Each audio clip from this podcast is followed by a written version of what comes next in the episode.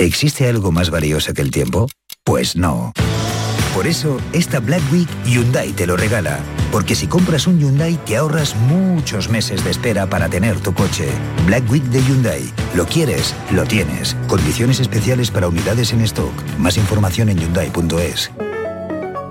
Almendras, avellanas, nueces, cacahuetes, pipas, pistachos. Mmm. Acabo de llegar de correr y es el momento perfecto para tomarme unos frutos secos Alfer. Saludables, 100% natural, frescos. Es el aperitivo necesario para recuperar fuerzas. Frutos secos Alfer fabrican y distribuyen todos sus productos. Cercanía que les permite llegar recién hechos y la mayor calidad. Pídelo en tu tienda habitual. Frutos secos Alfer, el picoteo más saludable.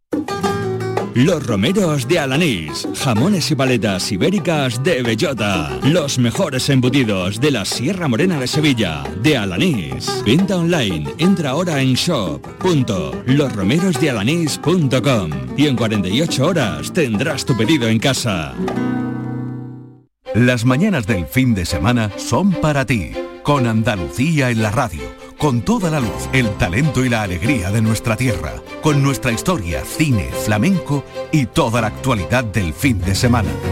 Días de Andalucía, con Domi del Postigo, los sábados y domingos desde las 9 de la mañana. Quédate en Canal Sur Radio, la radio de Andalucía.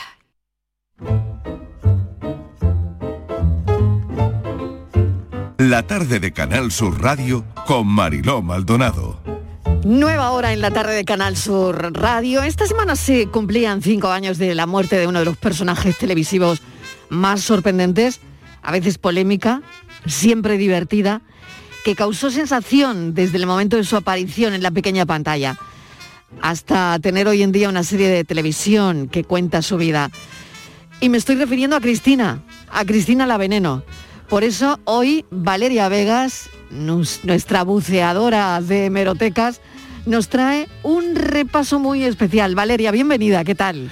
¿Qué tal, Mariló? Pues sí, vamos a hacer un repaso por, por la singular Cristina, mi querida Cristina, y de paso vamos a recordar pues a toda aquella fauna televisiva que inundó las noches de mediados de los 90 en el que fue el primer late night que triunfaba en, en España. Esta noche cruzamos el Mississippi.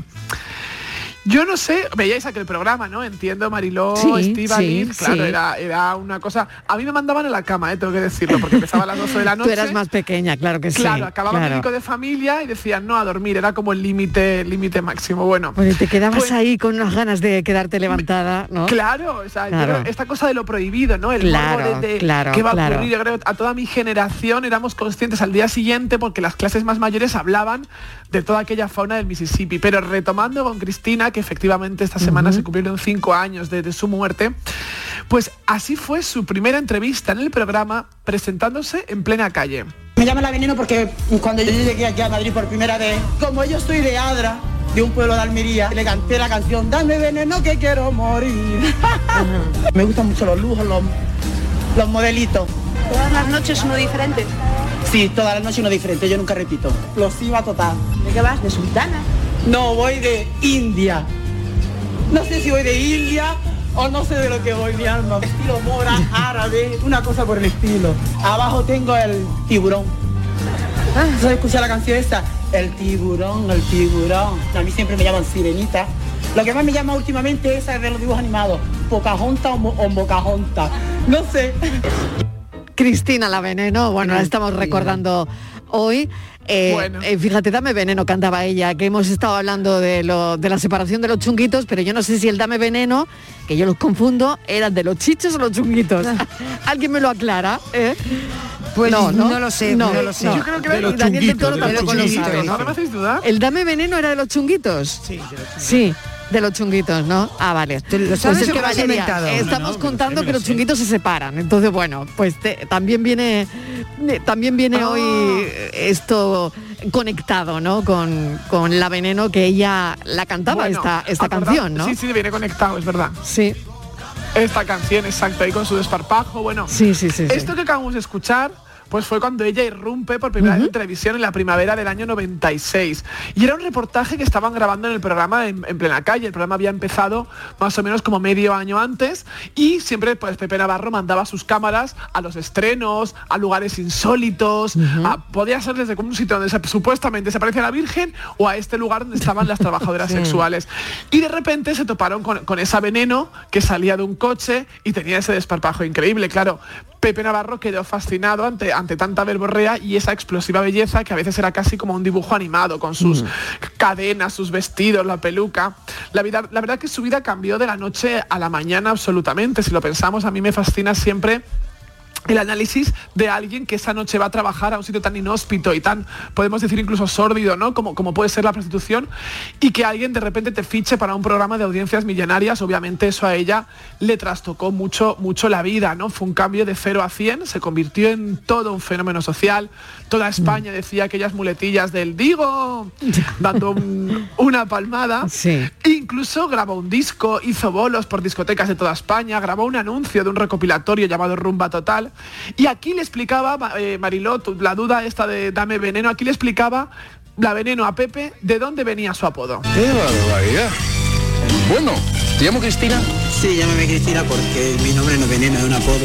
Pero ese apodo era porque matas con algo, ¿no? No, no, ese apodo me lo pusieron porque cuando salí a la calle por primera vez, pues normal, yo era un transformista y me querían echar.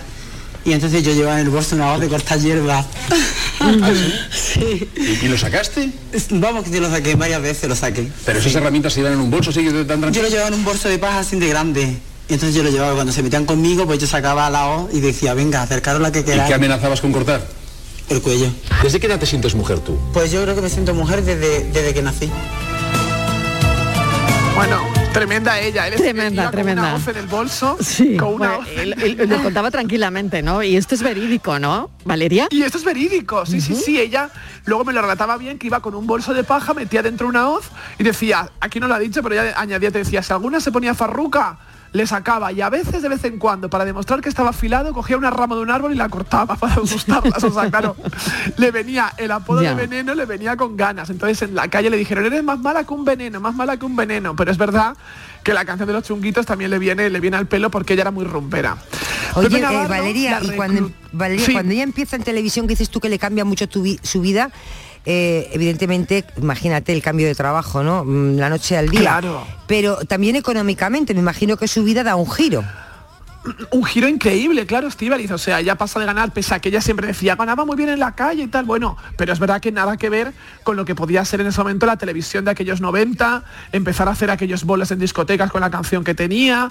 Y, sobre todo, incluso, yo creo que hay algo que no nos damos cuenta, yo lo recalco mucho, y es cómo te debe cambiar eso anímicamente, ¿no? De ser una persona que pertenece a un gremio marginal y, donde te desprecian, no trabajas de noche, te escondes de día a de repente ser querida por la gente, ¿no? Y, que la gente mayor, los niños, vas al mercado y ya de repente en tu barrio, ella me lo decía mucho, ¿no? Como que de la noche a la mañana ya la gente la quería, le daba abrazos, ¿no? Es, muy, es muy de analizar a veces cómo pueden cambiar las cosas, ¿no? Y, luego también cuando lo pierdes, eh, eh, el calvario que puede suponer aquello, ¿no? Mm.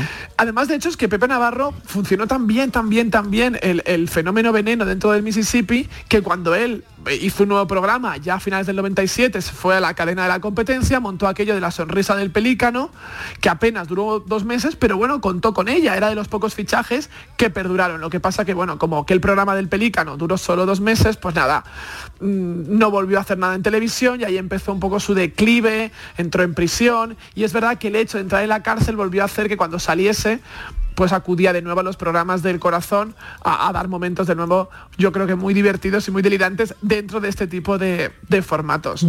Dejando a, la singular Cristina a un lado, en aquel programa de esta noche cruzamos el Mississippi hubo muchísimos fenómenos sociales como ella, todavía recordados. Uno de los principales, el hijo ficticio de Pepe. Pepe digo un hombre que se quiere estar conmigo, la verdad es que el tema es serio para mí y lo que pasa que es que Pepe Lu, yo como Pepe Lu no hay otro y bueno, me apetece hacer eso que me decía, que me busque, que me busque las astillitas por la playa para hacerme una cabaña, que pueda cocinar también para mí, yo para él, no sé, estoy muy enamorado. Soy muy romántico, lo que pasa que uno es romántico cuando tienes otra persona con la que compartir tu vida y la verdad es que yo estaba con Belén Fernández y pero el amor es el amor, el amor ha llamado a mi puerta y el Mississippi se ha cruzado en mi corazón. No, este trozo no era exactamente, no sé, o sea, se ha ido para adelante, para atrás, pero... Bueno, no te pues nada, preocupes, teníamos- porque esto no era lo siguiente que teníamos que oír. Venga, no pasa nada. Esto era una broma que lanzaba Reconducimos. Enrique de- Eso es. Esto era una broma que lanzaba Enrique del Pozo diciendo que bueno que quería casarse con Pepe Lu y acordaos que Pepe Lu pues siempre le decía aquello de paspas tal y era pues una parodia realmente ¿os acordáis del paspas? Pues era una parodia de, de Terelu cosa que a la Campos no le hizo ninguna gracia por lo Claro, visto porque claro, bueno pues claro. era era la broma de que Terelu estaba por las mañanas con su madre, pues por la noche era Pepelu, el hijo de Pepe Navarro. Detrás del personaje de Pepelu se encontraba el actor Carlos Iglesias, que se hizo tremendamente popular con este personaje. Anteriormente al programa no lo conocía nadie. Él abandonó el programa por desavenencias con Pepe Navarro tiempo después y se fue a rodar aquella serie de Blasco Ibáñez, que era una serie monográfica sobre el escritor que dirigió eh, Berlanga. Después hizo Manos a la Obra, una serie también que duró muchas temporadas, que él protagonizó e incluso se lanzó a la dirección con películas como Un Franco, 14 pesetas. Desde los inicios del programa, en septiembre del 95, tengo que deciros que hubo un personaje que perduró y también caló. Una mujer puritana, ultraconservadora, de moño alto, que se escandalizaba por todo. Doña Reme. Con la veneno take a walk on the wild side and the color say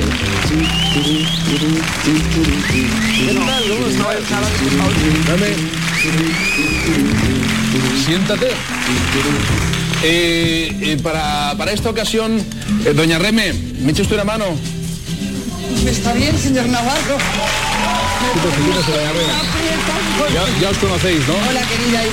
Esto, me da como... No, no, siéntate, siéntate. Es que me da... Muy bien, pues... eh, Bueno, sí que la veíamos ahí, pues, la oíamos un poquito, pero eh, bueno, yo no recuerdo el personaje, pero es verdad que todos estos personajes Sí, estaban no como me- muy eh, muy perfilados, ¿no? Muy, muy trazados, Sí. muy muy guionizados muy además. guionizados, exacto. Muy ionizados porque es verdad que detrás había actores. Claro, Pepe Navarro recurrió a actores para hacer estos personajes que eran mm, totalmente estereotipos, absolutamente, que en aquel momento, hace 25 años, pues se podía ver situaciones como muy cómicas. La única que realmente no tenía un guion y que no era actriz era la Veneno. Pepe Navarro lo ha contado luego muchas veces, ¿no? Que ella era eh, inesperada. Podía ocurrir cualquier cosa, porque Cristina podía soltar una burrada, hacer, hacer cualquier cosa de, de ese momento, ¿no? Y salir por cualquier lado. Es que, pero los demás estaban Claro, tú que la conocías, tú que la conocías bien, es que sería incapaz de Hmm. seguir un guion. Te quiero decir que pregun- No, no, claro. a Cristina tienes que seguir a la veneno. Este guion, eso sería imposible, porque aunque ella Era- tuviera la intención, luego en el directo me imagino que no, porque es que ella era así. Y claro, ¿y sabéis qué ocurre? Que además era muy impulsiva, entonces Por mucho que tuviese un Mm. guion, si de repente algo no le gustaba, saltaba y lo decía, pues no estoy de acuerdo, pues no sé qué, pero te puedes callar un momento. Entonces a todo, ella no callaba ni bajo el agua. Entonces, claro, da igual guion que le pusieses. No se lo iba a aprender, porque iba a decir, yo lo digo a mi manera, y luego además iba a salir por peteneras por cualquier lado. O sea, era ines- inesperada completamente. O sea, era algo que no podías tú pensar que, que ella pudiese seguir un guion eh, ni actuar. Que también esa era la gracia, yo creo que Pepe Navarro, que es un zorro de la televisión, sabía que ahí estaba la combinación de juntar pues, a Pepe Lu con la veneno, a Doña Reme con la veneno, porque los demás eran actores que seguían pues un, un esquema, ¿no? Aquella Doña Reme estaba detrás la actriz Maribel Ripoll, que después continuó inmersa en el teatro y participó en varias series de televisión. Ahora os digo también que quien creó todo un fenómeno viral cuando ni siquiera existía internet fue un personaje del programa que logró que todo el mundo repitiese sus frases. Rambo. Por fin, por fin, Dios mío. Pepe, ya hemos llegado. Te voy a inaugurar un restaurante. Va a ser un infierno, pero por fin lo vamos a conseguir, Dios mío. Vamos a dar de comer a los vietnamitas. Gracias, gracias. Dios mío, estoy contento aquí. Esta noche cruzamos el Mississippi todos. Hasta mi hermano Stallone, que me dejó abandonado en el Vietnam, Dios mío. Yo no sé si mi hermano siente las piernas, pero yo no siento las piernas. bueno, es verdad que esta fue una, una frase que hoy se hubiese viralizado, ¿no? Totalmente, era, era- acordaos, el, el- esto es un infierno, Pepe, ¿no? Y el Pepe no siento las piernas. Que yo ahora lo pienso y digo, es absurda más no poder, ¿no? Porque dices, esta absurdez, pues es que era como repetida en gags, en la gente, Sí, sí, bueno, pues estas cosas... Todavía, ¿eh? Todavía, sí, sí, yo creo que hay, hay varias generaciones que dices, no siento las piernas y saben que es aquella broma del imitador de... Es de más, Rambo, yo creo que hay gente que lo dice y no sabe por qué. Sí, también, también Claro, puede ocurrir. pero bueno. Y hay gente que incluso la como- dice, porque el otro día, no sé, precisamente el otro día alguien le escuché y dice, como decía Rambo, no- ah, sí, pues también fue en el gimnasio, alguien que estaba entrenando piernas y dijo, estoy como Rambo, no siento las piernas. Claro, o sea, que claro. estaba Es confundiendo. verdad que es una frase de una generación, ¿no? Y de la siguiente generación, pues eh, probablemente la hayan oído, pero eh, no, No la colocan muy bien, no, no la ubican. Eso es. Exacto, pues es verdad que era toda una parodia de Sylvester Stallone y el, el actor que lo hacía ejercía de reportero dentro del programa, entonces iba con el micrófono disfrazado de Rambo. Él incluso fue imagen de un disco de aquellos recopilatorios que salían en los 90 llamado Rambo Mix, acordado estaba el Currupipi Mix, el Rumba no sé qué, pues hubo un Rambo Mix dentro de todo el fenómeno. Y detrás, detrás se encontraba el actor Santiago Urrialde, que después intervendría en escenas de matrimonio, en Torrente y más recientemente una obra de teatro ahora este año junto a José Mayuste. Y el programa también tuvo su propia canción de éxito, un tema que se hizo popular y de paso pues, a su intérprete. Era la danza de los 40 limones. Un, dos, tres, ahí van los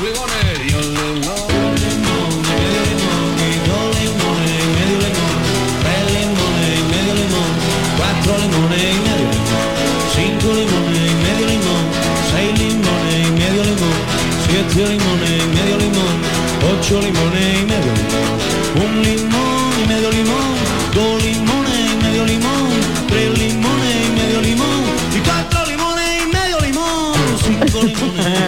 Esto es como el flow de la cucaracha, pero con limones. Es Pero- parecido, Estivaliz. Sí, pero lo nuestro, es- Parecido. lo nuestro es mucho mejor, ¿eh?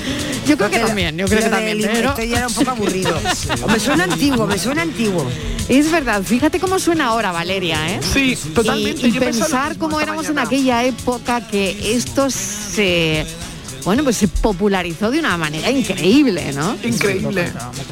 Sí. Tú también, ¿no, Dani? A ver, acércate al micro, que no te oigo. A ver. Estoy calladito, pero es verdad que... No, no te calles, tú, tú opina, Ya, pero bueno, di eh, cosas. digo a ver. ¿no? Es que a mí el Mississippi era mi programa de referencia. Sí. Yo lo veía muchísimo. Me dejaban verlo. ¿Y te acuerdas de esto? Sí, sí, de todos, de todos los personajes. De los limones, ¿no? Muy bien. Pero es verdad que la canción es ¿Pero era una canción original? ¿Era una canción original o era una Eh, versión sí, de algo? No, canción no, original. era una canción original que Sí. había compuesto este hombre que era cautoautor, se llamaba Juan Antonio Bueno, Canta. tampoco es mucha letra, ¿no? Componer, dices, No, no, no tardaría mucho en Ahora sí, componerla. pero bueno, no, no sé, a mí me recordaba a mi limón, mi limonero Claro, entero me digo que gusta yo no sé más. si ¿no? Pero estaba- vamos, que que, estaba también. que la letra no le daría muchos dolores de cabeza. Ya, ya. No.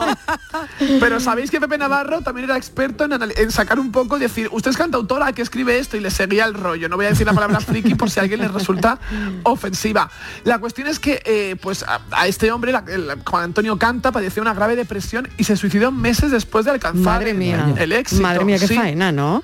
Sí, sí, miradlo, o sea, en pleno, en pleno boom del Mississippi y además decían que es que él estaba cansado de cantar los 40 limones estos. No o me sea, que- digas, que qué horror, de verdad, Sí, qué sí, sí. horror, qué horror. que él había compuesto otras canciones y que no entendía por qué esta había triunfado y se la ponían con cuatro bailarinas detrás, que no le gustaba que le pusieran bailarinas, o sea que estaba el hombre atormentado con aquella canción mm, surrealista. Madre mía. Bueno. bueno, bueno, fíjate. Hablando de bailarinas, yo no sé si os acordáis que la chica, había una chica que bailaba detrás de una cortina todo el rato cuando iban y venían de publicidad, seguro que Dani se acuerda perfectamente de aquella so- silueta. Lo, lo digo, lo digo. Era Sonia Monroy. Dilo. Sonia ¿Eh? Monroy. Era Sonia Monroy. Sonia Monroy. Sonia lo sabía todo. Era ¿no? una entonces desconocida Sonia Monroy porque todavía no había saltado a la palestra y no se había hecho todos los realities, ni programas del corazón, ni montajes, ni revistas que se haría después, pero eran los inicios de Sonia Monroy detrás de, detrás de una cortina. Bueno, también había un actor llamado Ferran Botifol que interpretaba a un personaje, a Igor Cajones, que era una parodia muy personalizada de- del mayordomo del jovencito Frankenstein. ¿Os acordáis también? Ah, bueno, Eso sí, llegando- eso sí, eso sí. Yo de todas formas no era una espectadora del ¿No? Mississippi, Yo sí, ¿eh? yo sí, no, a mí lo vi prin- un día o dos, pero luego ya no me No me te enganchó. No, no es un programa que a mí me y aparte que yo conocía gente que trabajó, yo en aquella época eh, conocía gente que trabajó ahí con él y no, no sé, no Yo- me, a mí no me me- gustaban los personajes, es decir, eh, Mm. Eh, a mí todos no, a mí algunos no me hacían ninguna gracia. Y hoy Es que es un humor muy absurdo, y ¿eh? hay que después- decirlo. y Lo hoy, en día... y hoy lo sigo escuchando y me di cuenta de que Sí, me sigue claro. sin hacer gracia. Entonces entiendo que digo, ni entonces ni ahora. Quiere decir que para mí no tenía gracia. ni ahora ni antes. Ni ahora ni antes. Sí. Pero es curioso porque hay una realidad y es que este programa era audiencias millonarias. Sí. Fue el primer late night. Los americanos estaban acostumbrados a hacer estos formatos de medianoche y en España era toda una novedad. De ahí O también. sea que el y de es Sardá cierto- llegó después, Valeria. Eso. Ah, vale, vale, vale. Y es cierto además que Pepe Navarro sabía muy bien luego escoger los temas que fueran de sucesos escabrosos, Sí. sexuales. Yo de eso no me acuerdo, Valeria, Y de, los, demás. de los temas. O sea, yo me acuerdo de los personajes, no de los temas. Fíjate qué curioso, ¿eh? Fíjate No qué curioso. claro. Sí, sí, me, claro. Y luego, eh, esto al final es, es un late night, ¿no? Claro, Eh, te acuerdas sí. de los personajes, pero no del Y contenido, luego ¿no? ponían- Y mira que el contenido tenía, el contenido tenía su aquel, ¿eh? Hombre, hacían Sí, striptease claro. al final, ¿no? Sí, ¿no? Ah, yo del programa o algo. No hacían Valeria. Bueno, un semi, ¿no? Era un semi, no- Pero no me acuerdo, Ma- Valeria. Marilo, pero en aquella época era un escándalo. Hmm. Mm, Claro, en aquella claro, época claro. Que te quedaras en ropa interior pues era, era tremendo. Claro, ¿no? claro. Era muy habitual, sí, era, o sea, era muy habitual en el Mississippi, en los demás programas no. Igualmente entrevistaba de repente a personajes muy surrealistas, que él sabía jugar a traerse de repente a una madame de un burdel que contaba no sé qué cosa, a uno que se declaraba asesino en serie, a una señora que Sí. decía que se le había parecido la Virgen. O sea, podía pasar cualquier persona sentados en ese programa, además de políticos y artistas, que también eran invitados habituales de, de entrevista. Y llegando casi al final, Vamos, mm, Daniel seguro que se acuerda de este personaje porque fue como mítico entre los míticos, el personaje que lanzó a la popularidad a un humorista que desde entonces no ha parado e interpretaba a Lucas Grijander. Todos quieren tocarla, hablarle. Esto no es. No sé este no era hoy, no sé qué pasa con los audios. No sé qué Eh, pasa, Bueno, esto- Valeria, pues cosas del directo. Hoy no. del directo, no pasa nada, pero bueno. eh, eh, pues nada, Lucas Grijander, si os acordáis, era un personaje que interpretaba a Florentino Fernández en sus inicios. Era lo primero que él hacía en televisión. Y el personaje era una clara imitación de Chiquito de la Calzada, pero vamos. Sí, porque mm, tenía dos. ¿no? Había, había dos, el que hacía de Sí, Lucas ahora y vas a ver el siguiente. Ah, eso. Venga, pues recemos. A ver. Y, y me retiré y me fui a Miami. Esto, esto es, sí, esto es. En Miami todos estos años. ¿Ah? Claro que sí, boludo. ¿Qué tal Miami? Muy bien, la verdad, hay gente muy rara. Sí. Salita Obregón, por ejemplo. ¿Y allí qué tal la comida? Bueno, ahí lo he pasado un poco mal. ¿Por qué? Pues porque son comidas que yo no estoy acostumbrado. Claro, el estómago luego... Sí, y me iba todo el rato de varetas. Luego ya descubrí las tortitas de maíz, venga tortita, venga tortita. Y, y cuando iba al baño, Bueno, pues... Momento escatológico, el más de la tarde, venga. El más, sí, momento. La cuestión es que, que Florentino Fernández pues, se inició con estos personajes de Lucas Grijander, que era un habitante de Chiquitistán, una curiosa república, cuya capital era Barbate, además. Bueno, bueno. ¿No os acordáis? O sea, bueno, esto No, ya- no, no, yo fíjate, esto no da nada, no recuerdo Sí, nada. sí, ¿eh? pues si buscáis por internet... La verdad es que yo también tengo que confesar como Estivaliz que no he sido una telespectadora de, Del Mississippi. del de aquel Mississippi, Mississippi. pero bueno. Bueno, la cuestión es que, fijaos lo curioso, a mí esto me hace mucha gracia especialmente, y es que cuando Florentino Fernández hacía estas imitaciones de Chiquito a través de Lucas Grijander y de Sí, Crispin Klander, sí. pues obviamente a Chiquito no le hizo ninguna gracia y le puso una demanda que le acabó en los claro, tribunales. claro. Con un juicio que por lo visto fue desternillante, porque el juez decía, ¿es cierto que la palabra condemor de la pradera es de su autoridad? Sí. Real esto, Oye, ¿eh? ¿y quién ganó el juicio? Porque aquí todos somos Claro. pro chiquito, eh, también Pues- he de decirlo, ¿eh? Pues creo, creo que lo creo que lo ganó chiquito porque él ya no Hombre. pudo a seguir haciendo de Lucas Grijander. Lo pudo hacer Claro. eh, de Crispin, pero de Lucas Grijander, que era el, chiquitistán, ya no podía. Claro, claro. Pero es que imaginaos que en el juicio de verdad que le decían, Jor es un término suyo, sí, Jor lo inventó. O sea, Florentino Fernández, Qué Florentino bueno. contó años después que ese juicio era, o sea, de, de no dar crédito. De dar- Pero bueno, la gente se, regi- se, se- se- eh, no sé, se reiría, Pues ¿no? imagínate. Mira Porque ¿quién juicio, aguanta la risa claro. cuando... Señorías, eh, Mariló. Tu señoría está diciendo, hard, esto es un término. No, claro. Una- es que inventado una hubiera sido una parodia, Sí. aquello, una parodia para O sea, verlo para grabado. para verlo grabado. Para- sí. Bueno, estará grabado, me imagino, ¿no? Pero bueno, algún día igual Valeria, quién sabe si esto sale a la luz algún día, ¿eh? Ay, ojalá, mira, ese que juicio, es verdad que a lo mejor este país necesita juicios de ese tipo, ¿eh? que salgan a la luz, desde luego. Bueno, y ya pues nada, pues aquel Mississippi en septiembre del 97 terminó, Pepe trasladó su show a las noches de la cadena de la competencia y como dije antes, apenas duró dos meses. Le dejó su sitio a Javier Sardá, pero eso ya es otra historia. Lo que no larga historia, Valeria, larga otra larga historia. que duró mucho más que el Mississippi, pero quien abrió camino a aquellas crónicas marcianas fue primero el Mississippi. Y bueno, no cabe duda que aquel programa dio que hablar a media España y hizo trasnochar a otras muchas mm, personas, aunque no viesen el programa incluso. Claro que sí. Pues es una historia, es la historia de, de la televisión que nos ha acercado hoy Valeria con un personaje que también hemos querido recordar y que, bueno, pues que estuvo ahí durante años, ¿no, Mm. Cristina? Sí. La veneno. Bueno, mil gracias Valeria, ha sido un placer. No sé si queréis preguntar algo a Valeria sobre los late eh, o, o alguna cosa más, Dani, tú que has sido consumidor de late night. Yo- a ver. Yo creo que la veneno después eh, sí que estuvo con Sardá, ¿no? No, no, ella fue Nunca. de invitada. Ah, de Nunca, invitada. fíjate. Porque Hay yo sí como que, una- yo hay sí que la, esa leyenda. Sí que la ¿Ah, sí? recuerdo. ¿Ah, sí. sí? Es que hay muchas veces que se confunde uno con otro. Yo- ¿eh? yo como, pensé- como sí. fue de seguido, ahí ahí hay un... Pero sí que fue muchas veces. ¿O no? No te creas, no, no, porque, porque piensa que Sardá quiso desvincularse Claro. completamente de Pepe Navarro para que no lo asociasen. Entonces, Sardá montó su chiringuito con Manel Fuentes, Galindo, Que Mariano Mariano. no hizo iba, una cosa co- O- o ya- completamente distinta. Mm. Sí, Bueno. sí, sí, sí, sí. O sea que ya después, eh, la veneno después de, de Pepe, ya prácticamente de manera muy No volvió a colaborar ¿no? en ningún programa, Ah, nada, no. iba ¿Y en puntualmente, radio tampoco? claro. ¿El No, qué, perdón? En radio, en radio tampoco. No, y en radio tampoco, en radio tampoco. Tuvo hasta el año 99-2000 pues una mm, continuidad en cuanto a bolos, pero es verdad que después de aquello eh, pues, pues todo lo que sube a veces baja, ¿no? Y dejó de, de- de trabajar en televisión y, y de hacer aquellos bolos porque pues ese contenido no se actualizaba. Entonces, bueno, pues de ahí vino aquel declive y después pues esas sombras, que es verdad que luego a la hora de hacer un biopic como el que se estrenó el año pasado, pues las luces y las sombras es lo que luego eh, de- de- destaca mucho, ¿no? Y es como muy, muy, muy cinematográfico. Claro que sí. Valeria buceando en nuestra en las hemerotecas porque bueno pues tiene ella una muy potente que comparte con los oyentes de, de la tarde. Valeria Vegas, mil gracias y hasta la semana que viene. Cuídate mucho. Hasta Buen fin de semana. Son las cinco y media de la tarde. Me sabe a humo, me sabe a humo,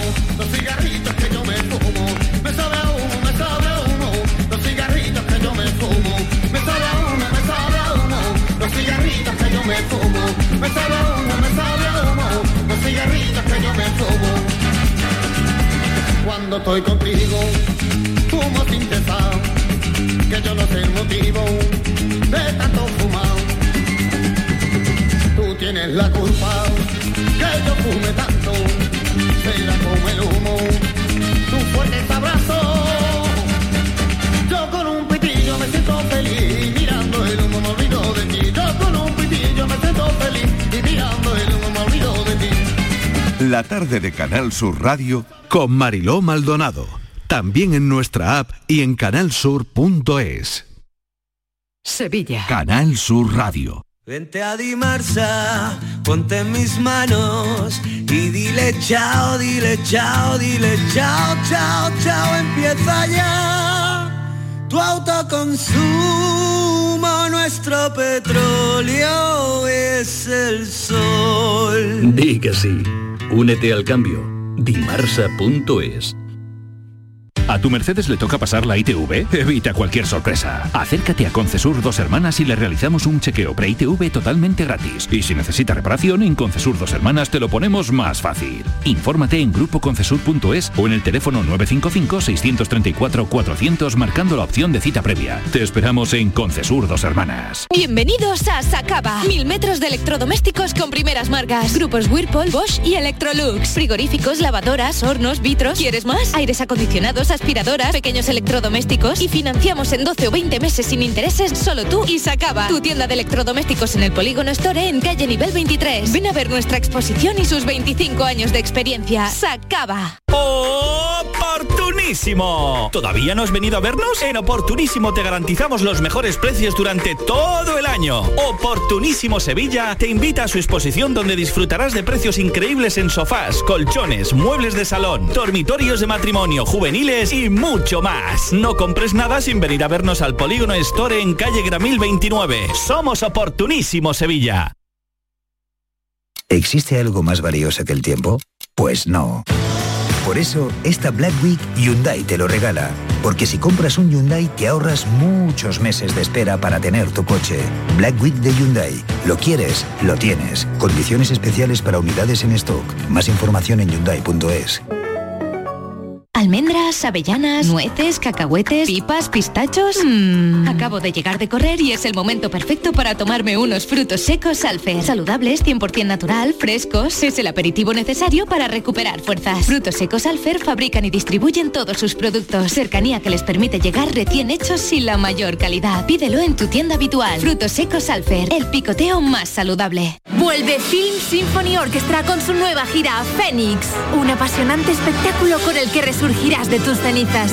Un emocionante viaje musical a través de las mejores bandas sonoras de todos los tiempos. El Código Da Vinci, Gladiator, La Bella y la Bestia, El Señor de los Anillos y muchas más. Ya a la venta en filmsymphony.es.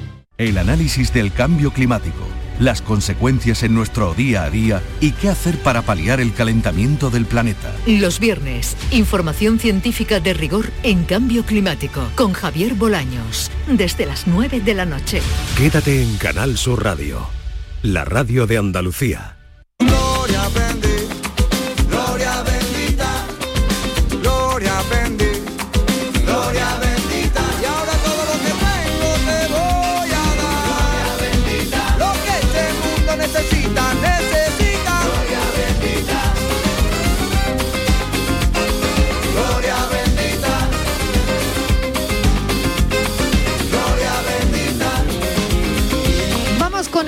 Bendita de esta tarde. Estamos en la última media hora del programa y turno para Daniel del Toro, para Estíbaliz Martínez que sigue con nosotros.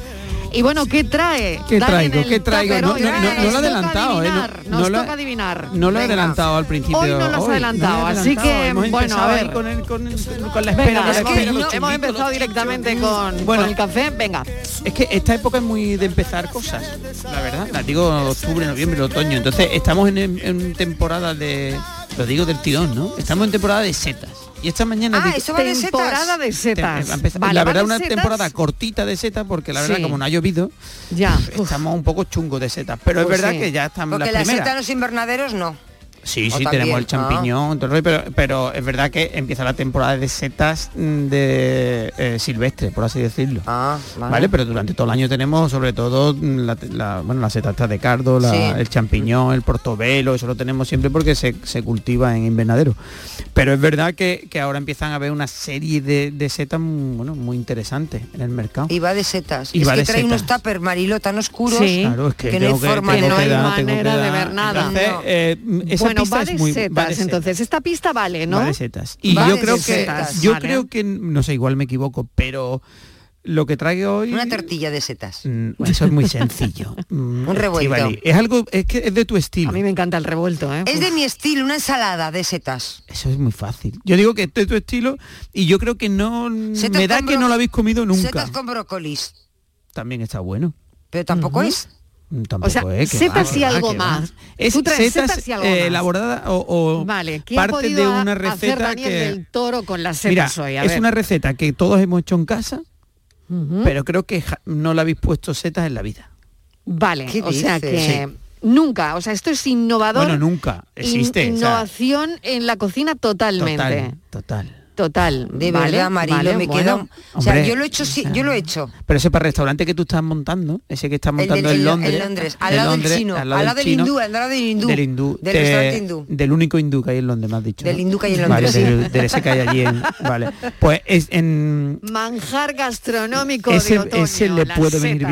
bien. Venga, ¿Vale? a ver. Hombre, si depende, si me sorprendes igual incluyo. Lleva huevo. Es de para... Mira, es- más lleva pista, huevo. lleva huevo. Es de Vale, pero no son setas con huevo. No, lleva Vale, huevo. Vale. Te puedo ir diciendo ingredientes a ver que la gente de esta cosa. Venga, eh, lleva huevo. Lleva huevo. Y Oye, ¿tú sabes qué dinero mueve? ¿no? ¿Sabéis qué dinero mueven las setas en España? No. No, ni idea. 200 millones de pavos, 200 millones de Wow. ¿Qué euros dices? cada año. No, no, sí, es, un- es una es industria, es un eh, sector exactamente importante. el sector, el, el sector económico, aunque fijaos si es estacional, ¿no? Mucho. Pero no resulta nada desdeñable, ¿eh? 200 millones de euros en España mueven las setas al año, ¿eh? Claro, porque es un producto eh, muy, muy, muy de temporada. Yo diría que es casi de los, bueno, de más temporadas que tenemos, porque el resto de productos, bueno, quizá le pasa también al atún, aunque lo tienes toda la temporada, atún, pero hay una temporada que es de Almadraba, por ejemplo, y tienes una única temporada.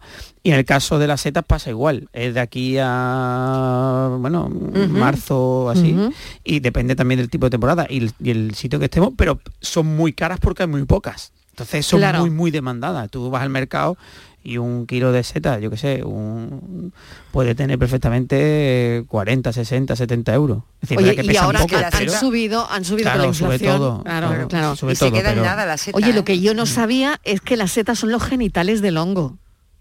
Ah, Se ha hecho el silencio. Se ha hecho el Se silencio, sí, silencio. porque- Las ¿Sí? setas son las gónadas del hongo, Del el hongo, órgano sí. reproductor de las esporas por las que el hongo Se mezcla reproduce. su material genético, sí señor. Si es que además eh, al final el huevo de la gallina, el- el- el la semilla de los tomates, que al final es lo mismo, la semilla es, es lo que donde, te- donde está todo. Es decir, muchas veces cuando tiramos, por ejemplo, en el tomate, ¿no? Que, Sí. que- que es lo mismo la- cuando tiramos la semillita que hay dentro, ahí donde tienes la mayor potencia de sabor. Sí. O sea, cuando hacéis un... A, un- a mí las setas me dan un poquito de respeto. ¿Sí? Sí, bueno, por eso Claro, me claro. dan un poquito, me gustan muchísimo, mucho, ¿eh? mucho. Me gustan Ah, a la plancha, claro. mucho, con ajito. Yo- sí, y además yo recomiendo las setas que se hagan, bueno, que se hagan poco, depende del- también del, del- de, la, de la especie, pero es verdad que las setas mm, se pueden tomar perfectamente a la plancha. Lo que sí hay que tener mucho cuidado a la hora de recogerla. Yo Claro, sin o duda. sea, si tú no controlas, no vayas. Y- Fijaos, hay, hay un científico que eh, he leído una frase de él que dice, todas las setas se pueden comer, pero la mayoría solo una vez. Eso está muy Lo habéis pillado, ¿no? Sí, sí, perfectamente. Todas se pueden Es comer, que pero la se- mayoría claro. solo una vez. Es decir, que como te la comas, no te No la, no no más. vuelves a comerte otra. En, en general, si te comes todas- una que sea venenosa, O sea, no vuelves a claro, comerte otra, De ¿eh? hecho, eh, la- bueno, casi todas las temporadas hay algún incidente con seta. El año Claro, pasado, de hecho, es en verdad. Huelva hubo un- Sí, vamos, una sí, sí, persona es que verdad, falleció es verdad. porque se toman mm, Ujú. y, y- y- y no Claro, sabes. hay que tener y hay mucho setas cuidado, que son muchísima muy, muy, precaución. muy, muy parecidas. Muy parecidas, Claro. es verdad. Hay que tener. Está la tana, pues, mucha claro. precaución. Hay 600.000 especies Claro, y claro. solo 600 se pueden comer. Mm. De ahí el chiste ese que hacía el científico, todas las setas se pueden comer, vale, vale, pero la mayoría solo una vez. Claro. Es decir, de las 600.000 especies, solo 600 Mira. se pueden comer. Claro, Así que, eh, te decía bueno, yo, en Huelva hay una que es la tana, que, que es un así eh, naranjita, y luego tienes otra muy parecida, que, que es como te confunda, que la Sí. parte de abajo es la que es diferente, y como te confunda es que mm, literalmente, o sea, mm, no, no llegas al ¿La hospital. trufa es una seta? Eh, la trufa es un tubérculo. Mm, no tiene nada que ver, ¿no? No Nada, tiene, ¿no? no, tiene. O sea, Ujú, la- ujú. muchas veces lo, la asimilamos a, Sí. a, pero realmente no. De hecho, en Huelva hay una, una, una que es la turma, que es una trufa blanca, que solo se da en la zona del almendro, en el ande, vamos, el almendro es un pueblecito de Huelva, y se da ahí en el andévalo, y, y solo se consume en el pueblo. Es una trufa, es una trufa blanca. Claro, dicen que la trufa está bajo la tierra y que las setas son los hijos del hongo. Y el hongo, bueno, hay una, hay- habría que establecer esa diferencia, ¿no? Sí, Entre la seta, sí, el hongo y la trufa. trufa, claro, es porque es, verdad que, que, eh, bueno, los que no sabemos confundimos, ¿no? Eh, todo esto. Hmm. Bueno, alguien dice lo que trae en el tupper hoy. Pues no sé si algún oyente Dani. se atreve. Me ha dicho que No llevaba sé, no huevo. sé. Lleva llevaba huevo. huevo. Pues no sé, seta. Mm, Lleva lleva un poquito de aceite. venga, dilo, dilo, Dani, dilo ya, venga, dilo. ¿Sí? ¿Sí o qué? Del, Venga. del tirón, del tirón llevo. Del tirón, venga. Pues hoy os he hecho un bizcocho de un bizcocho de setas. No me digas. Bizcocho, Un de, bizcocho de setas. setas. Trae en el tupper. Es que ni lo había oído. Bizcocho de setas. Ni lo había Sí, oído. Claro, por eso ha dicho que todos hemos hecho alguno en casa. Claro. Que todos hemos hecho bizcocho alguna vez, pero desde luego no de setas. Un bizcocho Jamás. salado, ¿eh? Vamos, salado, que es la misma cantidad de un bizcocho, o sea, la misma forma de hacer un bizcocho, no, no le añadimos azúcar Ah, y le añadimos setas. Y- ¿Cómo y- vas a hacer? eh, y, Sí, harina muy- y todo y el, el típico, por ejemplo, utiliza el pues bizcocho. la receta ya, Claro, breve, el, que tenemos- el típico, el típico que bizcocho están esperando. que hacemos el que es el 1 2 3, no sé si conocéis ese el 1 2 3 que es Sí. un vasito de yogur, Ajá. ¿vale? Pues tenemos cogemos tres huevos, ¿vale? Tres de tamaño Sí. mediano. Luego tienes un bote de yogur, un bote de harina, eh, medio de ¿Aceite? de aceite, ¿vale? Un poquito de, de sal, levadura, le ponemos, en este caso, le, yo le meto un poquito de queso rallado, ¿vale? Y setas.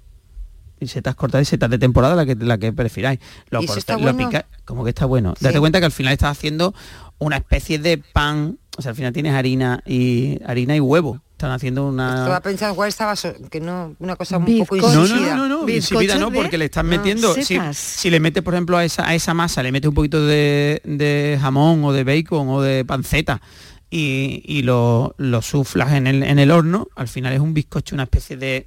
No, no es pan porque lo lleva el único huevo. que le viene bien, la seta y todo lo que le quieras echar son a las concretas. Espero que sean las concretas. mira, en el, Mira, mira, pues por ejemplo, ¿no? no, en el fondo este, eh, estamos poniendo... Croquetas de setas, qué buenas, buenísimo, qué buenísimo, buenas. buenísimas. O sea, es que es que la seta me ha dado un sabor. Eh, es que hazlo, Estivali, hazlo el bizcocho. Claro, es que ¿sabes qué pasa? Que Claro, como es que como setas, lo que traía Daniel en el tupper. Bueno, en los no lo supermercados- habíamos adivinado nunca, Daniel del Toro. No ¿eh? tienen mucho sabor las que yo compro. yo hacerlo. las cositas que traigo aquí como parezcan raras, pero es verdad que son cosas que no pensamos. Sí, Es decir, es que, verdad. que dice, oye, no, yo me, es como tus puerros con chocolate. No pensamos, no pensamos, pero al final, si lo analizas, Hombre, lo- lo si lo analizas lo- está bien. Lo mío es alta cocina. Sí, lo tuyo es sofisticación, lo mío es mezclar cosas que hacer La cosas que hacer. receta es una quiche de setas. Una Ah, kit una de setas. Mira. Mira, pues se ha acercado También. mucho, ¿eh? Sí, pues, al final son huevos, tenemos una masa, la quiche tiene una masa debajo, luego tienes una, una nata que, le- que la pones junto con, con el huevo, la- el queso y la, y, y la seta y la metes en horno. Oye, tenemos a Manuel Contreras, a Daniel Sí. Lara en el estudio de Córdoba, porque también vamos a hablar de la aceituna de mesa. Que empieza la temporada también. Manuel, Daniel, ¿qué tal? Buenas tardes. Bueno, Muy buenas. fijaos el lío que tenemos con el bizcocho de setas. ¿Qué os parece? Primero, ¿eh? Oye, que si le echamos una aceitunita a ese bizcocho tampoco le viene mal, ¿eh? Probablemente esté también bastante bueno. Bueno, empieza la temporada de la aceituna de mesa, así que vamos a descubrir, Dani, con Manuel y con Daniel Sí. Lara, también los nuevos usos de este producto tan nuestro, tan sumamente nuestro, tan andaluz, ¿no? Sí, porque los conocí yo el otro día y me pareció una cosa muy, muy, muy interesante porque es verdad que somos una región, eh, mm, bueno, mm, la mayor pro- productora de aceituna de, de mesa y de, y, de, y, de, eh, y de aceite, pero es verdad que la aceituna no le damos otro valor a- al margen de esa bueno, de esa pizza que podamos, que los americanos nos compran tanta aceituna negra para sus pizzas, pero es verdad que no le damos otros usos. Y me pareció súper interesante porque ellos son, bueno, emprendedores que están eh, dándole una vueltecita al tema y que y están utilizando la aceituna para hacer otro tipo de cosas, como saborizante, bueno, tienen una ginebra, que lo expliquen ellos. Bueno, Pero- a ver qué Sí, hacéis sí, con la sí, sí, sí, aceituna. sí, sí. Manuel y Daniel, a ver, ¿quién Pues- empieza, Manuel? Sí, sí, Manuel. Pues bueno, como bien ha dicho Dani, nosotros intentamos darle un poquito, eh, trabajar con la aceituna y darle un- la versatilidad pues, que creo que se merece y que tanto, tanto amante hay de ella. Y bueno, pues mm, sacar bastantes productos y que sean llamativos y originales, ¿vale? Dentro del, del- del mismo mercado que digamos que en este caso y el ingrediente principal es la aceituna, ¿no? Y como bien ha dicho Dani, bueno, pues ahora estamos con uno, con un espirituoso, eh, con zaí, que es un que ingrediente principal es la, la aceituna, y otros botánicos como pueden ser romero y, y- y el tomillo, también típico de aquí de Andalucía. Y bueno, y tenemos varios proyectos en mente, como son potenciadores de sabor, como son, bueno, eh, bastantes cositas como pueden ser pan con aceituna, o pueden ser mm, todo relacionado con, como he dicho, con, con la aceituna. O sea que tenéis un montón de, de cosas en mente para, Y- exacto, para exacto. innovar, ¿no? Exacto. Bueno, ¿y, y a quién se le ocurrió todo esto? A ver, Daniel. Bueno, yo, yo me dedico al, al tema de la aceituna de mesa clásica, al estilo sevillano, y, Sí. y pensamos que teníamos que darle una, una vuelta, un, darle valor añadido. Tenemos que, que valorar lo nuestro. Eh, en el extranjero la gente sabe valorar mucho y vender mucho lo suyo, y creo que nosotros eh, podemos llegar a ser los mejores. Entonces pues, le dimos una vuelta y dijimos, pues mira, vamos a unir eh, el tema nocturno con, con la aceituna, algo que no se, no se relaciona y sacamos un espirituoso. Eh, ahora estamos, eh, queremos fusionar un poco ese, ese ámbito junto con alta cocina o costelería, sacando eh, concentrados de, de aceituna. Eh, estamos constantemente dándole, dándole vueltas a, a la cabeza y al producto para revalorizar la aceituna que muchas veces se ve un poco ninguneada en, en- en Sí, to- yo, todos los yo quería. Mariló, porque... eh, Sí, sí, adelante, o- claro, o Manuel, claro. Claro, mm, está tan arraigada la aceituna, yo- ellos son de Lucena y, y- y- y a mí me gustaría saber qué dicen sus mayores. Es decir, entiendo que los agricultores de Lucena que normalmente están acostumbrados a llevar la aceituna al molino, o sea, a la, a la cooperativa, o bien para aceite o bien para aceituna de mesa, mm, ¿qué os dice, no? que, que si estáis locos, que si nadie va a... Hay, hay puristas de la aceituna, a ver, Claro. o, o os estáis encontrando con apoyo, a ver. No, la, la- la gente de primera eh, un poco eh, un poco re- vamos reacia. Le extraña mucho el tema porque claro no no se lo imaginan. Ya nos pasó Claro, una eh, ginebra de aceituna, ¿no? claro, Eh, ya, ya nos pasó Suena en su- raro. nos pasó en su día porque sacamos una aceituna caramelizada también para darle un uso en vez de como aperitivo como postre vale Qué bueno, qué rellena bueno. rellena de, de fruta eh, deshidratada tipo arándano uva pasa piña Sí, todo tipo de fruta que, que, bueno pues impactaba mucho impactaba mucho aquí en España en, en Rusia fue un éxito pero aquí en España impactaba mucho. Pero es cierto que, a di- que cada día los agricultores están viendo que ese tipo de soluciones les puede dar mucho más valor a su producto. Claro. O sea que estáis intentando cambiar un poco el concepto de solo vender a volumen, ¿no? Como tenemos aquí muchas veces en Andalucía, ¿no? claro, complementar ese concepto. Exacto Muy Qué bien. bueno. Y, y bueno, y, la- Bueno, y co- y qué tal el a ver. producto? ¿Cómo está aceptándolo, no? Porque yo sé que con Dani García estás haciendo, estás ahí haciendo cositas. Pues la verdad es que el producto, a pesar de los jóvenes que somos, ¿vale? Llevamos con este producto nuevo, eh, llevamos un año. De hecho, ayer fue nuestro aniversario del producto. y bueno, la verdad es que Qué ya bien. Prácticamente en todas las provincias de Andalucía tenemos distribución, ¿vale? Nos queda mucho que trabajar porque hay que cubrir- muchas zonas y bueno, eh, hay un mercado muy amplio. En Andalucía tenemos muchísimo mercado. Y bueno, muy contentos porque hemos superado la- las expectativas que teníamos y bueno, y nuestro objetivo al final es darlo a conocer sobre todo en nuestra tierra, que tenemos una tierra espléndida y, y muchísimo que trabajar sobre ella, y luego pues ya salirnos un poquito fuera de, ¿no? para Madrid, para Extremadura, Barcelona y todo lo que se pueda hacer fuera de España. Pero muy contento, la verdad que muy contento y con muchísimos proyectos en mente. Ujú. Vale. Estivaliz, yo no sé si se atrevería Bueno, a, muy de- probar, a probar algunos Es de muy de, es muy de ella, Mariló, No, ¿eh? Eso de la sí, aceituna no, Martínez, caramelizada. ver. Sí, Aceituna sí. caramelizada. Esto es muy tú, ¿eh? Esto Yo es muy hablaría yo. con ellos. Sí. Hablaría con yo ellos, soy seriamente. muy de, de innovar porque creo que el futuro además de la cocina es la, es la innovación. Y, y yo creo que es que la aceituna, eh, mm, a los dos, a Manuel, a Daniel, es que eh, acepta todo. Eh, Te vale eh, para un, yo no sé, un puchero con aceitunas, ahí también lo veis. Igual con un edulcorante, una tiene- cosa sabor, o algo no- así, o, o ahí Seguro, no. o Seguro ahí que no. sí. El- Bueno, la, aceituna tiene una cosa, una, una característica fundamental y es que funciona como una esponja. Realmente la aceituna eh, te sabe coger muy bien el sabor de, de lo que tú lo acompañes. Si lo acompañas con dulce, te acepta muy bien el dulce. Si lo acompañas con salado, con, con ácido, con, con lo que, con lo que buenamente quieras. Y, y es que es un producto muy versátil. Por eso nosotros le estamos enfocando esa, en esa versatilidad para que la gente lo tenga en cuenta. Sí, y yo quería llevártela, al- fíjate tú, me, voy a salir de la co- me voy a salir de la cocina, voy un poquito más allá, Mariló, Muy al bien. tema de la cosmética. La aceituna es aceite y el aceite es buenísimo para la piel, para el cabello, para todo.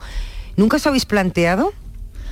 Pues eh, precisamente ahora eh, estamos, estamos participando en un proyecto porque durante el proceso de elaboración de la aceituna, o sea, la aceituna tiene, tiene unos, unos aceites y una, un- una, unas proteínas en la piel de la aceituna que se utilizan muchísimo en, para, en farmacia, eh, eh, alimen- alimentación y conservantes, cosmética y tal. O sea que, que es otro, otro de los usos que, que se puede dar, pero bueno, ese proyecto un poco más complejo y, Sí. y lo estamos empezando a abordar ahora, pero claro que sí, el- al final tenemos que sacarle todo el provecho. Claro, porque es que ahora mismo, en, si te vas a la cosmética, productos de cabello y demás, ahora mismo son todo aceites, aceites de una cosa, Claro, aceites de otra. Digo, tenemos el, claro, tenemos un aceite como es el de la, la aceituna, que seguro que es buenísimo para, para cantidad de Aquí- cosas. Claro, Solo- aquí la cuestión es lo que hacen ellos, es la investigación. El- el- muy bien lo decían ellos, nosotros siempre nos hemos dedicado en,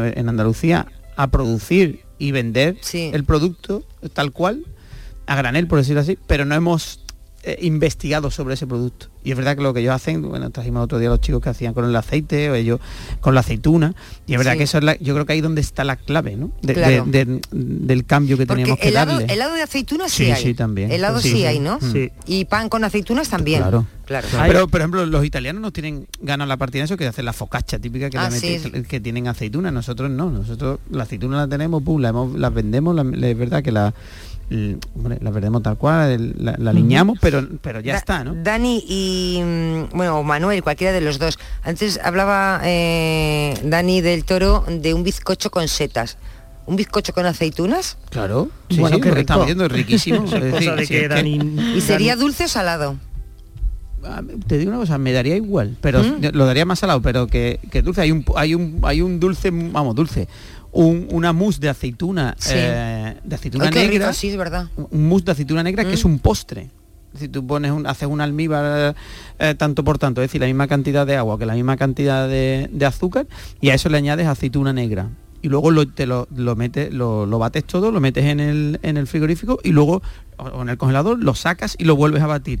Y te da un granizado, te da una mousse de helada de, de aceituna negra espectacular. Bueno, qué Con lo cual- maravilla, ¿eh? Oye, con lo cual, mm, dulce o salado, me da igual. Bueno, pues tienen que elegir Manuel y Dani eh, algo que les encante con aceituna para despedirnos. A ver, eh, o, o una recomendación. A ver, Manuel Contreras, ¿cuál sería? Pues yo, ya que estamos con el proyecto y la manta en la cabeza, pues Zaid, probar Zaid, que es uno de los mejores productos que ha salido al mercado y, y tenemos que fomentarlo y sobre todo en nuestra tierra.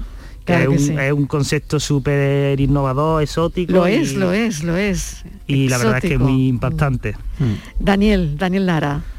Eh, bueno, yo creo que, que al final tenemos que disfrutar de lo nuestro y saber, saber que somos los mejores en, en lo que nos propongamos y, y tanto dulce como salado, yo creo que eso queda de mano de- del maestro. de- de a eh, mira.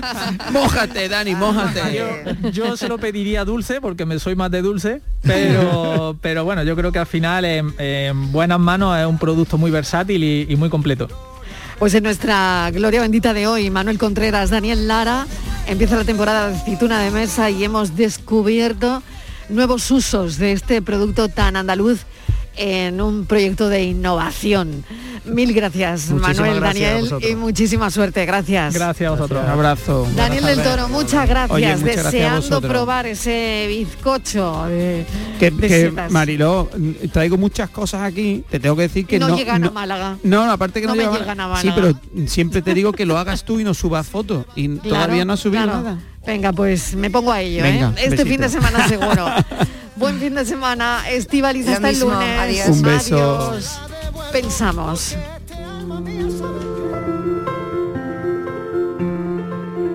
La suerte. Ya la podemos comprar. Ha salido en el anuncio de la Navidad. Y también buscar. A la suerte la podemos buscar. Ir a por ella con los brazos abiertos y dejarte llevar por la alegría que da intentarlo una y mil veces hasta que te deja de gustar. Que esa es otra. Intentarlo está bien, pero con un final. No todos podemos todo. ¿Y qué más da? Si lo bueno es que no somos igual. Porque en esas derrotas grandes, donde piensas que la suerte no está, hay a veces tesoros que nos llevan a caminar a otros lados que no esperábamos y que al final se convierten en casi lo mejor. No sé si la suerte está echada o si la creo yo, o si atraemos a nosotros un poco de nuestro interior. No lo sé, pero tampoco lo quiero saber. Por ahora me gusta todo lo que tengo alrededor. Hoy va a ser un día de esos que da que contar y todos juntitos a gritos cantando ya están porque hoy la suerte ha llamado a tu puerta.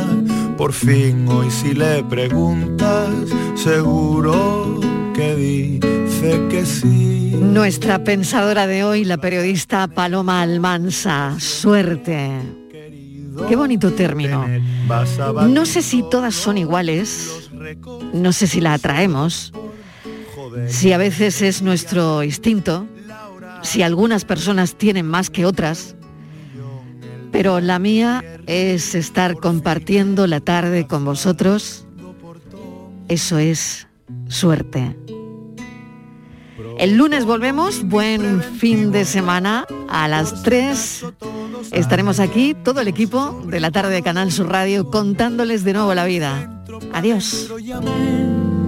Hoy hace el dolor las maletas, hoy no queda pena ninguna. Hoy pierno doy una, llegado primero a la meta. Hey ho, let's go. Hey ho. Hoy van a acusarnos de superar la perfección. Hoy el otro equipo no va ni a intuir el balón. Y entre cuatro treboles de cuatro hojas, que bien has pisado mierda y no te has ensuciado los pies. Propongo un brindis preventivo por si acaso todo sale bien, no sobren o no los motivos, al centro pa' dentro llamen, hoy hace el dolor las maletas, hoy no queda pena ninguna, hoy pierno doy una, llegado primero a la meta, propongo un brindis preventivo, por si acaso todo sale bien, no sobren o no los motivos, al centro pa' dentro llamé. Hoy hace el dolor las maletas, hoy no queda pena ninguna. Hoy pierno doy una, llegado primero a la meta.